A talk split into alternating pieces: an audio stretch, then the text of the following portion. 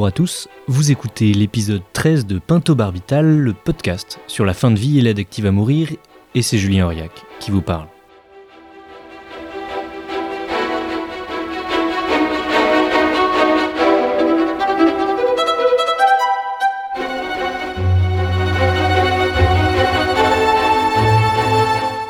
Aujourd'hui, vous entendrez à nouveau le docteur Geneviève Gridel et dans cette deuxième partie d'entretien, nous nous concentrerons sur les décisions d'arrêt de soins et plus particulièrement la SPCD ou sédation profonde et continue maintenue jusqu'au décès, un dispositif encore méconnu des médecins même selon un rapport parlementaire dont je mets la référence dans la description de l'épisode. Un petit mot avant de commencer sur le cadre légal. La sédation profonde et continue jusqu'au décès est une spécificité française. Elle est rendue possible de manière implicite par la loi Leonetti de 2005.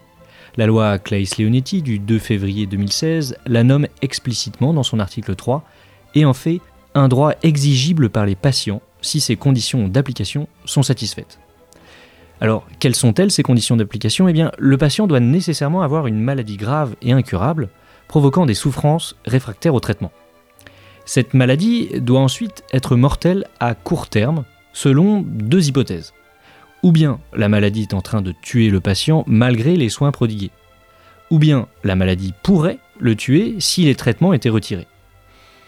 Après réunion collégiale de l'équipe soignante et consultation d'un médecin tiers n'ayant pas eu affaire au patient, la SPCD est mise en place et, le cas échéant, dans la deuxième hypothèse, les dispositifs de maintien en vie sont retirés, par exemple la médication, la sonde gastrique, les respirateurs artificiels.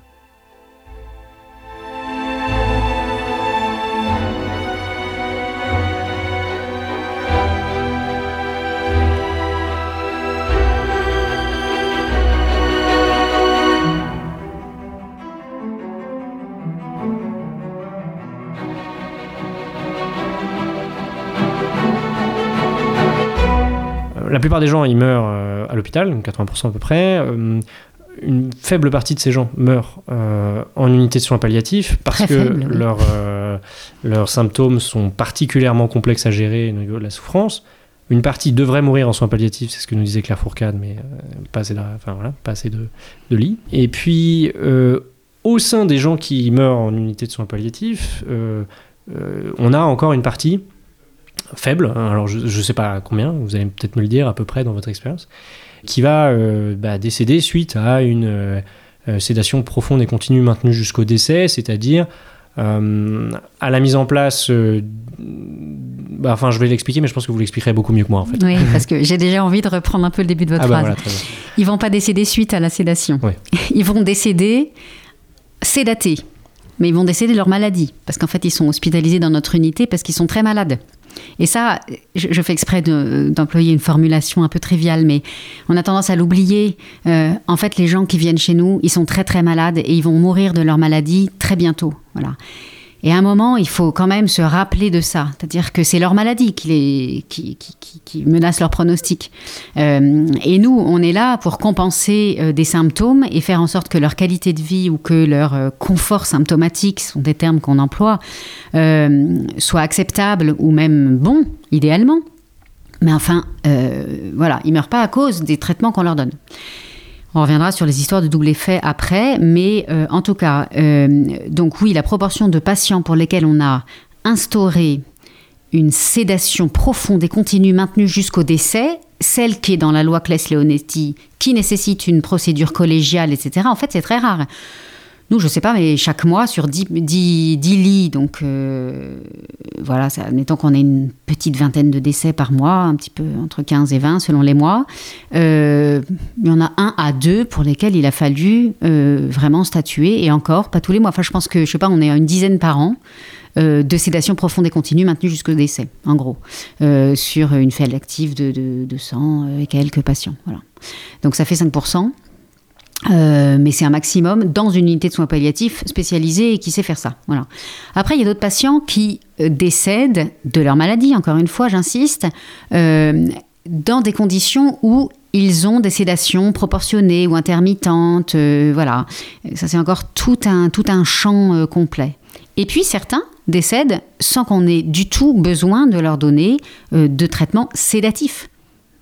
Ça, arrive en fait encore assez régulièrement. Alors, je dirais peut-être que c'est que 10 à 20% ceux-là pour lesquels on donne aucun traitement sédatif. Et toute la frange du milieu, la grosse frange du milieu, donc les, les 85 à 90% qui restent, euh, en fait, ce sont des patients pour lesquels on a introduit un moment des traitements à visée anxiolytique par exemple, ou même à visée un petit peu sédative, mais proportionnée, qui leur permet quand même, par exemple, on peut essayer de les faire dormir plus la nuit que le jour, on peut essayer de les faire dormir un peu somnolés facilement la journée pour qu'ils ne tournent pas en rond, mais quand on les stimule, ils sont, ils sont quand même réveillables et donc ils profitent des visites de la famille. En fait, alors je dis pas encore une fois, c'est pas euh, des interrupteurs, des, pas, des variateurs de lumière où on choisit pile poil ce qu'on veut à l'heure où on veut. Enfin, c'est un peu plus compliqué que ça parce qu'il y a pas, pas mal de facteurs pharmacocinétiques et dynamiques qui nous compliquent un peu la vie. Mais n'empêche qu'il existe plein de manières d'ajuster les choses, en fait, de manière singulière à chaque patient. Alors, euh, quelque chose qui fait peur euh, sur la sédation profonde et continue jusqu'au décès, c'est que euh, ben, la personne qui va décéder de sa maladie, tout en étant sédatée, elle va faire des petits bruits. Tout à l'heure, vous parliez dans le cadre d'une sédation temporaire, vous parliez de, choses qui justement vont indiquer la douleur. Alors, est-ce que tous les réflexes, tous tout ce que fait le corps d'un malade euh, qui est euh, en sédation profonde et continue maintenue jusqu'au décès, est-ce que tout ça, ça signifie la douleur ou est-ce qu'il faut faire des distinctions? Alors, il y a plein de distinctions à faire. Euh, là, si, je, repose un contexte précis, on parle du patient avec un état de vigilance diminué. Qu'il soit sédaté à cause de, médicaments, chimiquement, ou qu'il soit en baisse de vigilance euh, physiopathologique liée à l'évolution de sa maladie, parce que là encore, un petit pas de côté, mais il faut quand même savoir que l'immense majorité des patients décèdent à peu près inconscients, en fait, ou en tout cas avec un niveau de vigilance altéré depuis quelques heures, quelques jours. Enfin voilà. Et ça de manière euh, tout à fait physiopathologique, euh, parce que le corps est tellement épuisé euh, qu'à un moment, il faut un peu hiérarchiser les besoins, et euh, assez vite, c'est la partie corticale du cerveau qui va se mettre un petit peu en off pour euh, faire marcher les organes les, les plus vitaux. Enfin, ça, c'est des espèces de réflexes de protection du la, corps. La partie corticale, donc c'est le cortex, Oui, c'est la, la- la la zone de la conscience en gros. de la euh, conscience et euh, des interactions. Enfin voilà. Hmm. Donc en fait, n'importe quel patient à qui on donne aucun traitement, euh, qui est tout seul chez lui, parce que euh, soit malheureusement le système de santé aujourd'hui ne lui offre pas mieux, soit parce qu'en fait il n'a pas euh, de symptômes qui justifient d'aller à l'hôpital, et on peut espérer qu'il soit quand même entouré par certaines personnes. euh, et ben souvent en fait, euh, on dit bah oui, il est, de plus en plus fatigué, il s'endort progressivement, donc il est de moins en moins réactif, moins en moins vigilant et en fait, à la fin, il interagit plus du tout avant de décéder. Enfin, c'est quand même l'immense majorité des cas. Alors après, il y a les- les morts subites. Moi, j'y suis pas confrontée dans, mon, dans ma pratique. Mais si on met de côté les morts subites, si on parle uniquement des patients qui décèdent d'une maladie plus ou moins chronique, ces gens-là, très souvent, terminent les derniers jours de leur vie avec une baisse de la vigilance. Même quand nous, on n'est pas intervenu avec des médicaments. Donc voilà. Si on se place dans ce cadre-là, effectivement, on est face à un patient qui n'interagit plus du tout avec son entourage, en tout cas pas par la parole et plus par le regard, on va dire ça. On va dire quelqu'un qui est quand même avec une baisse de la vigilance importante. La famille, en effet, est à son chevet, les proches sont là, ou les soignants observent ce patient et en effet, il se passe des choses. Parce que voilà. Alors, il se passe plusieurs types de choses. Il y a un peu ce dont on a déjà parlé tout à l'heure, euh, des signes qui sont pour nous soignants des signes d'alerte, c'est-à-dire des, des crispations, des mouvements qui font penser que, et il existe des échelles un peu objectives d'hétéro-évaluation pour ça, mais même avec beaucoup de bon sens, on peut l'imaginer. Euh, enfin, même un peu de bon sens, ça suffit. Alors, l'hétéroévaluation, c'est-à-dire qu'en fait, c'est pas le patient qui demandait, euh, enfin, questionner sur sa douleur va la chiffrer de 0 à 10, mais c'est une autre personne que le patient, parce que le patient est inconscient, qui va essayer de chiffrer sa douleur, quoi, en gros. C'est ça. Voilà. douleur ou autres symptômes. Voilà. Euh, effectivement, normalement, les symptômes, on demande au patient de nous dire comment il a mal, ou comment il se sent, ou comment il respire mal, ou comment il est fatigué, ou comment il digère mal. Il y en a plein, hein, des symptômes. Euh, effectivement, quand on peut plus euh, lui poser la question, on, a mis en place depuis ces 20-30 dernières années un maximum d'hétéro-évaluation. Donc, c'est la tierce personne qui, en observant le patient, va coter euh, euh, précisément euh, un niveau probablement d'inconfort sur tel ou tel symptôme. Il en existe des tonnes, des échelles comme ça, et en particulier pour la douleur. Et donc, il y a comme ça des signes d'inconfort, des signes d'un symptôme qui visiblement gêne le patient du fin fond de son sommeil, pour lequel, du coup, on va être alerté et on va donner ce qu'on pense devoir donner dans ce cas-là. Et puis après, il y a plein de choses qui se passent qui ne sont pas du tout de l'ordre de l'inconfort, qui sont juste ce qui se passe chez un patient inconscient ou qui dort profondément. Alors, vous avez peut-être déjà vu des bébés dormir profondément. Euh, c'est assez fascinant le nombre de, mouvements qu'ils font. Euh, voilà, je ne suis pas spécialiste du tout de la santé des bébés. Suis juste de bon sens d'avoir déjà vu des bébés dans ma vie. Mais voilà, euh, pareil, si vous avez des animaux de compagnie, vous voyez un chien qui dort, il passe son temps à bouger, à faire des ronflements, des machins. Et puis, vous avez peut-être tout simplement entendu quelqu'un ronfler aussi près de vous. Et bien ça, c'est très mécanique. C'est pas forcément pathologique. Heureusement qu'on n'envoie pas aux urgences tous les gens qui ronflent. Donc en fait, euh, dans ce corps qui a une vigilance altérée, il a aussi un tonus musculaire qui s'est relâché en général. Alors ça veut dire qu'il y a plein de tuyaux dont par exemple la tonicité n'est pas la même que d'habitude. Donc de l'air qui passe dans un tuyau euh, bien tendu ou dans un tuyau un peu ramolli, eh ben ça fait pas le même bruit par exemple. Donc il peut y avoir en particulier des bruits respiratoires un peu anormaux, un peu étonnants, un peu déstabilisants pour l'entourage par exemple. Ça ça peut être très mécanique.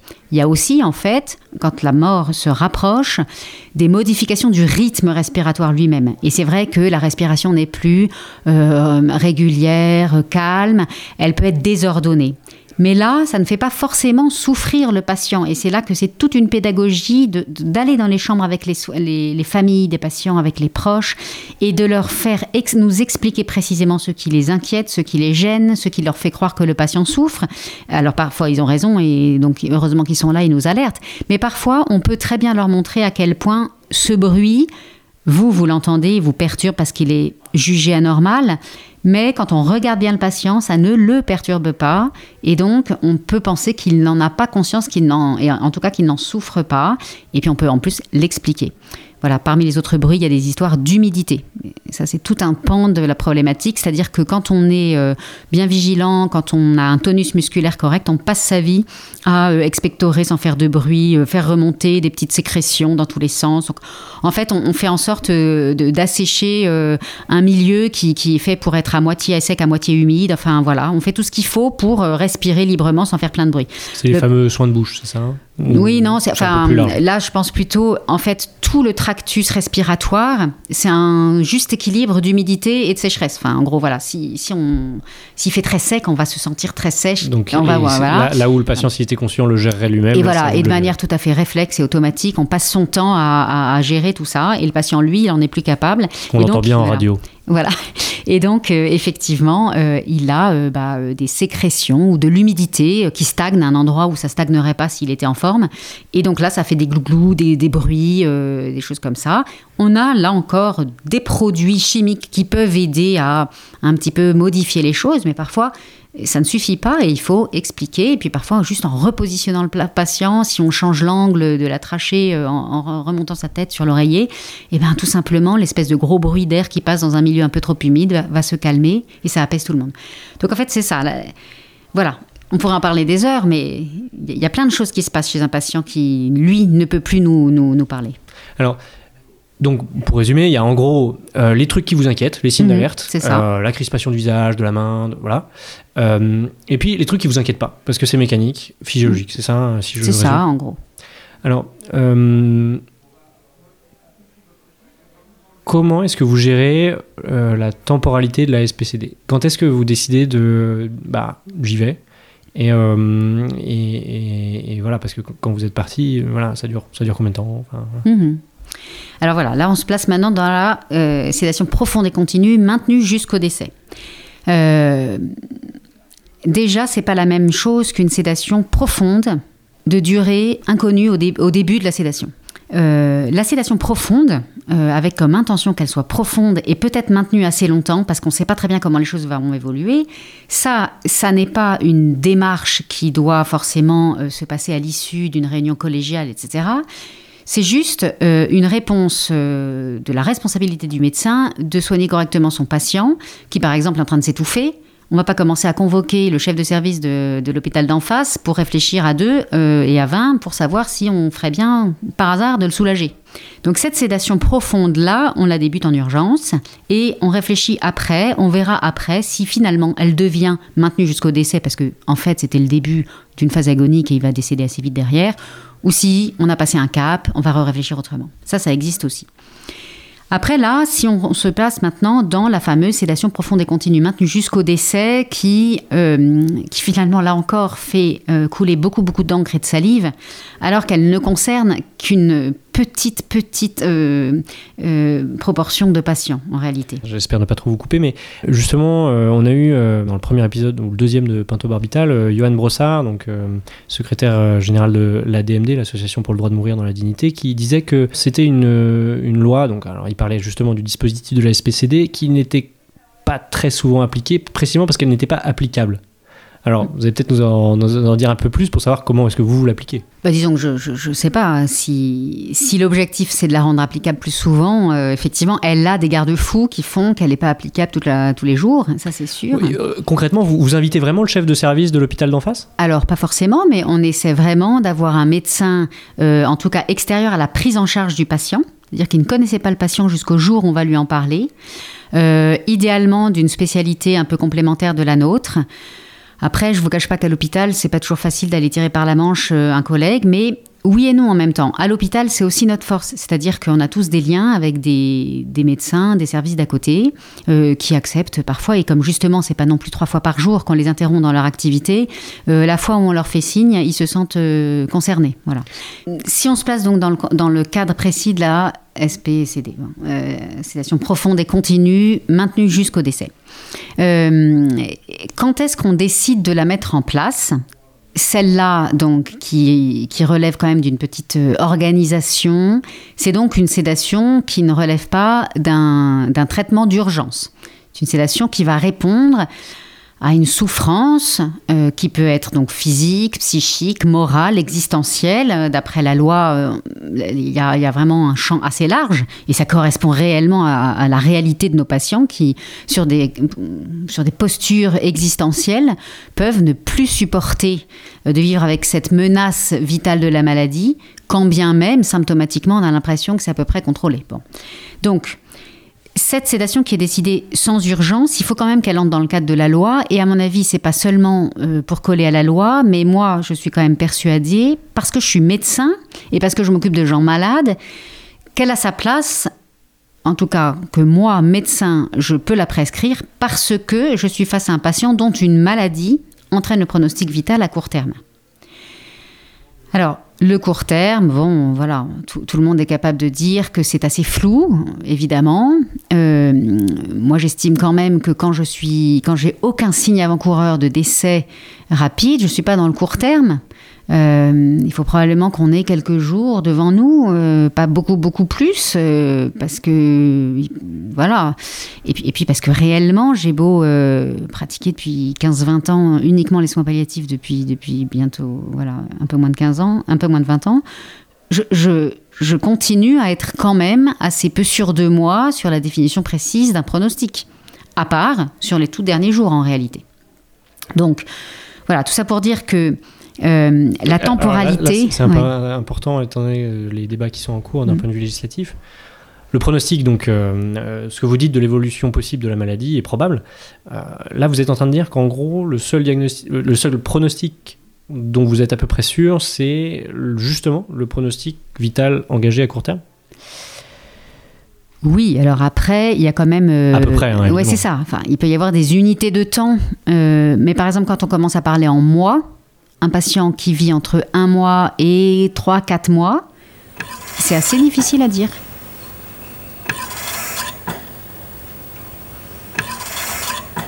Il y a ceux qui veulent mourir seuls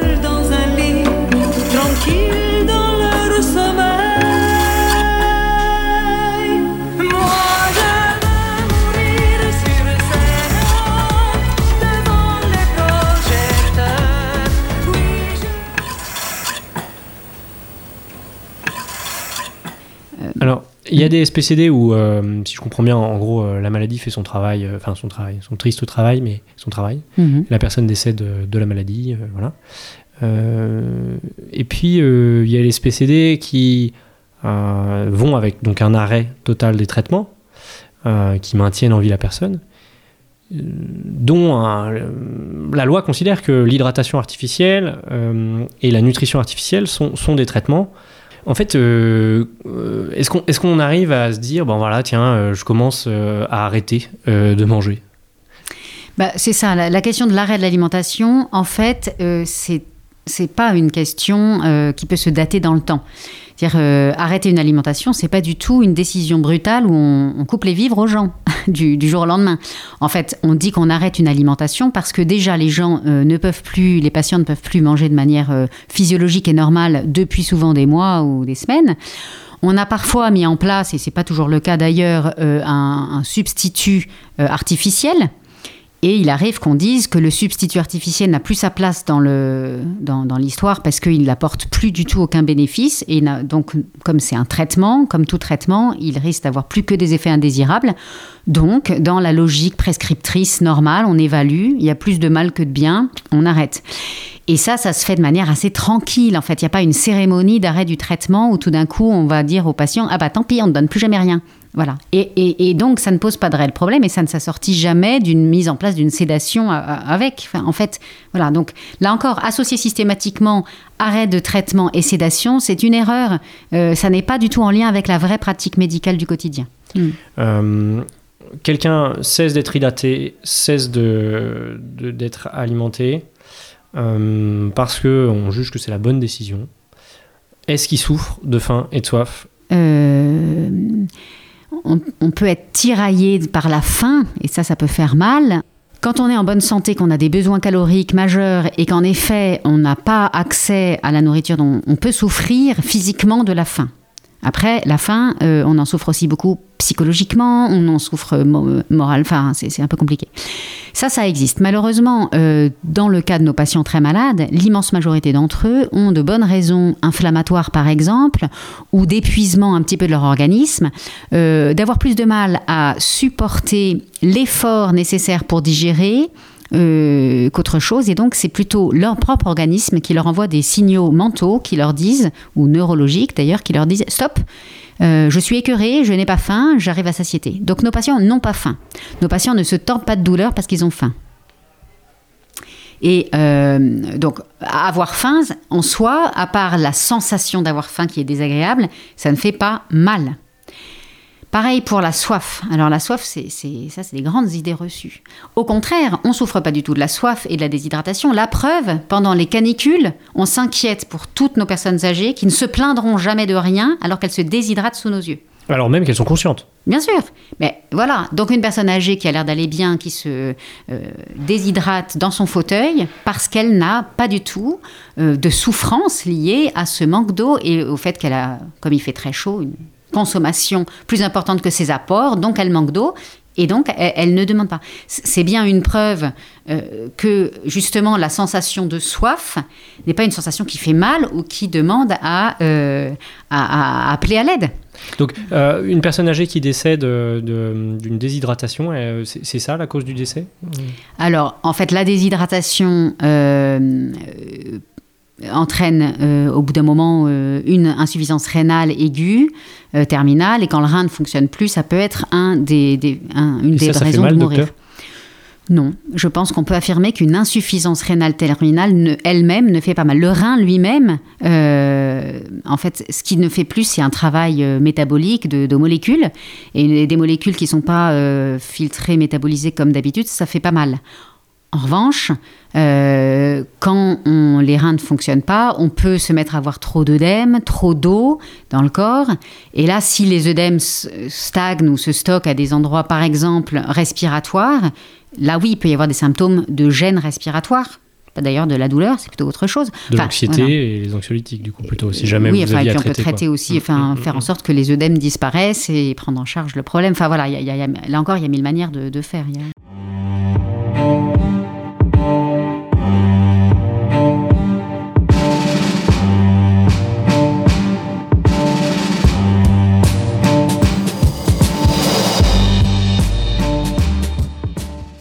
parle souvent du fait qu'il y a une limite euh, technique en plus d'une limite juridique sur la sédation profonde et continue maintenue jusqu'au décès, qui est euh, la fameuse tachyphylaxie, le fait que le médicament fonctionne moins bien avec le temps. Euh, comment ça se manifeste concrètement? Est-ce que on peut sédater quelqu'un pour 30 jours, 2 mois, 3 mois, 2 ans?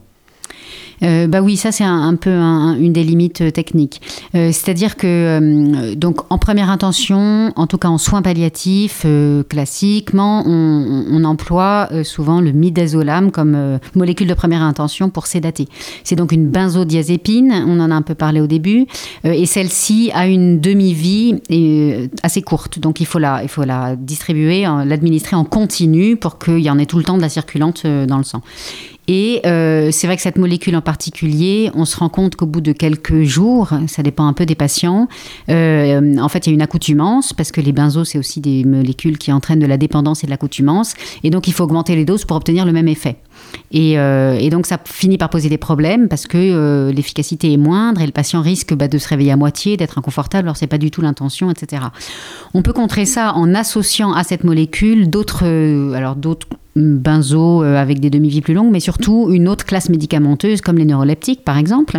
Donc il existe des moyens, et puis éventuellement encore d'autres classes euh, médicamenteuses, il existe des moyens de contrer ça, mais c'est vrai que c'est quand même une réelle limite euh, pharmacocinétique au fait de partir pour une durée indéterminée. Et c'est pour ça qu'il faut quand même se dire qu'on n'a que quelques jours devant nous avant le décès naturel sous-jacent qui est en train de se jouer. Après, euh, voilà, moi, mon expérience, je pense que les sédations profondes et continues que j'ai vues se maintenir le plus longtemps, c'est jamais été plus de peut-être deux ou trois semaines. J'ai pas plus d'expérience que ça. Et en effet, ça demande des réajustements thérapeutiques réguliers. Euh, après, ce qui se passe aussi, c'est comme je le disais, de manière physiopathologique, la vigilance du patient va aussi être altérée par la maladie. Donc il y a aussi des équilibres qui se jouent. Donc en fait, la sédation, la baisse de la vigilance, elle est induite par nos médicaments chimiquement en grande partie. Mais plus on se rapproche de la mort, plus elle est complétée euh, voire supplanté même à la fin presque par euh, la baisse de la vigilance liée à l'atteinte globale euh, de la maladie et, voilà. Oui, donc ça veut dire que le, patient peut se réveiller un petit peu. Enfin, vous voyez que la vigilance remonte et donc vous remettez un peu plus de médoc. Oui, c'est ça. Quand, quand, on a des phénomènes un peu de tachyphylaxie ou de moindre efficacité de nos traitements, oui, en fait, on observe que le, le niveau de vigilance redevient un petit peu meilleur. Et si on était convenu avec le patient pour des bonnes raisons qui voulait rester endormi tout le temps, on va pas le réveiller à moitié. Ah, coucou, on est toujours là. Non, non, enfin, il, faut agir pour modifier les, traitements. Mhm. Merci beaucoup. Peut-être une dernière question. Euh, on critique parfois euh, cette décision d'entraîner une sédation profonde et continue jusqu'au décès, même si j'ai bien compris que euh, c'était très rare, mais elle est au centre du débat, donc on, la traite. on critique parfois donc la décision de, mettre en place une SPCD en disant qu'il y a quelque chose d'hypocrite. Est-ce que vous, vous le ressentez comme ça? Est-ce que vous, quand vous dites euh, je vais accompagner euh, cette personne en faisant en sorte de diminuer sa vigilance, est-ce que vous avez une espèce de doute? Est-ce que vous vous dites euh, bah, est-ce que je suis pas en train d'essayer de quelque part de, me torturer la conscience pour faire en sorte de me dire en fait je suis en train de la tuer, mais en fait je me dis à moi-même que je l'endors? Mmh non, je crois pas euh, avoir jamais eu la sensation d'être hypocrite, mais je comprends assez bien la remarque. Et euh, pour éviter de tomber dans l'hypocrisie, il faut justement toujours rester extrêmement euh, précis et clair dans sa tête et ne pas hésiter à en parler à plusieurs, justement, quand on a des doutes sur les intentions, ce qui est réellement en train de se passer. C'est-à-dire que moi, je suis là pour faire dormir la personne face à des bonnes raisons euh, de croire que s'endormir, c'est insupportable, euh, parce qu'elle est en train de mourir d'une autre maladie. Mais euh, ça, c'est assez simple dans des cas de figure avec des maladies dont l'évolutivité péjorative est rapide. je suis pas si souvent que ça confrontée à des problématiques beaucoup plus chroniques, bien que ça vienne de plus en plus dans nos pratiques. Et récemment, j'ai été confrontée plusieurs fois euh, à des demandes en fait de, de sédation qui étaient des demandes clairement d'euthanasie, mais euh, sous réserve de rester dans le cadre de la loi. Ça, ça arrive quand même de plus en plus souvent. Hein. Les patients viennent nous voir en consultation, on nous demande de les aider à, à, mourir, euh, avec une confusion évidente, voilà. L'enjeu, c'est de lever la confusion, de nommer les choses calmement, de dire quelles sont les limites atteinte par le patient dans sa supportabilité des choses, mais aussi nos limites à nous, euh, médecins, tant légales aujourd'hui que peut-être aussi éthique et du rôle propre du médecin. Je pense qu'à un moment, il faut aussi euh, remettre en perspective tout ça vis-à-vis du patient, qui peut très bien l'entendre. Surtout ceux qui euh, osent aller jusqu'à réfléchir à ces questions-là, en général, ils sont parfaitement capables d'entendre à quel point nous aussi, on a des réflexions à leur soumettre. Donc, c'est toujours très intéressant. Toujours est-il que de plus en plus, on voit des patients qui sont atteints de maladies plus lentement évolutives. Euh, neurologiques, neurodégénératives par exemple. On cite très souvent sur ces, sur ces sujets-là la maladie de Charcot, euh, la sclérose latérale amyotrophique. Oui, nous on en suit de plus en plus dans le service. Euh, j'ai été confrontée récemment plusieurs fois à des demandes donc d'en finir, avec quand même des patients qui étaient atteints de ces maladies avec un niveau de support technique et artificiel important. Eh bien là encore, euh, on a par exemple arrêté la ventilation euh, artificielle, mais non invasive. C'était une patiente qui respirait correctement atteinte d'une sclérose latérale amyotrophique uniquement parce qu'elle avait en, permanence euh, recours à une ventilation au niveau du nez et du visage. Pas de tuyau dans, mais enfin ça revient au même. Sans ça, elle était comme un poisson hors de l'eau. En fait, sa demande c'était qu'on arrête ça et ça, on l'a arrêté sous réserve d'une sédation. Autant quand on arrête l'alimentation et l'hydratation, ça ne date pas systématiquement. Autant quand on empêche quelqu'un de respirer euh, aisément. Alors là, oui, quand même, euh, voilà, en général, ça va avec. Eh bien, on était quand même arrivé à. Et, si elle avait gardé cette ventilation non invasive, elle aurait probablement eu un pronostic d'encore pas mal de mois. Mais parce qu'elle était avec un support technique euh, de suppléance. Et ça, moi, intellectuellement, humainement et je pense profondément éthiquement, ça reste tout à fait en accord avec mes valeurs, d'arrêter une suppléance technique euh, et donc de décider, parce que là, ça a été, euh, on a tout fait pour qu'il n'y ait pas de mise en scène. N'empêche qu'à un moment, on s'est dit, ok, demain, on enlèvera ce masque et on sera prêt pour vous sédater. Voilà. Et bien donc le demain était un jour connu. en fait, on a décidé du jour où elle allait mourir à, peu de choses près, puisque de toute façon, elle n'allait pas survivre longtemps euh, avec une respiration spontanée. En fait, elle, elle, a tenu 24 heures, comme quoi, euh, et pas seulement 10 minutes, euh, comme quoi là aussi il y a un petit peu de, flou. Et, donc, voilà, on est de plus en plus confronté à ça, mais tant que médicalement, je sais que j'arrête des traitements qui peuvent relever d'un acharnement thérapeutique, de la substitution thérapeutique jugée euh, futile ou déraisonnable par le patient, je reste droite dans mes bottes et j'accompagne une mort qui reste une mort naturelle liée à une maladie dégénérative qui l'empêchait de respirer. Non seulement droite dans votre botte moralement, mais en fait vous ne faites qu'appliquer la loi. C'est-à-dire que la loi vous impose quelque part d'enlever les, les, soins Exactement. si jamais le patient le demande. Oui, oui, ça, ça me l'impose. Après, voilà, ce qu'il faut comprendre, c'est que les demandes du patient, elles sont fluctuantes, elles sont un peu ambivalentes. Donc euh, voilà, mais quand, quand tout a été clarifié, voilà, je, reste tout à hmm. fait dans le, dans le cadre de la loi. Et pourtant, ça ressemble moins à des choses que j'avais l'habitude de faire avant qui était juste la toute fin de vie d'un cancer euh, d'évolution euh, fulgurante, par exemple. Et en même temps, si ça permet d'éviter euh, effectivement une espèce de en fait de décrépitude qui n'existe qu'en vertu du, de la technique, alors qui parfois n'est pas une décrépitude parce qu'elle permet de dire des choses, qu'elle permet de, etc. Mais en fait, on ne fait qu'arrêter de lutter, quoi. C'est ça, mais en fait, on, bon après voilà, on interroge en profondeur le tout tout tout le, vertige euh, du progrès euh, et, en fait des conséquences qui vont derrière. Mais voilà. Merci beaucoup Geneviève Gridel. Merci Julien.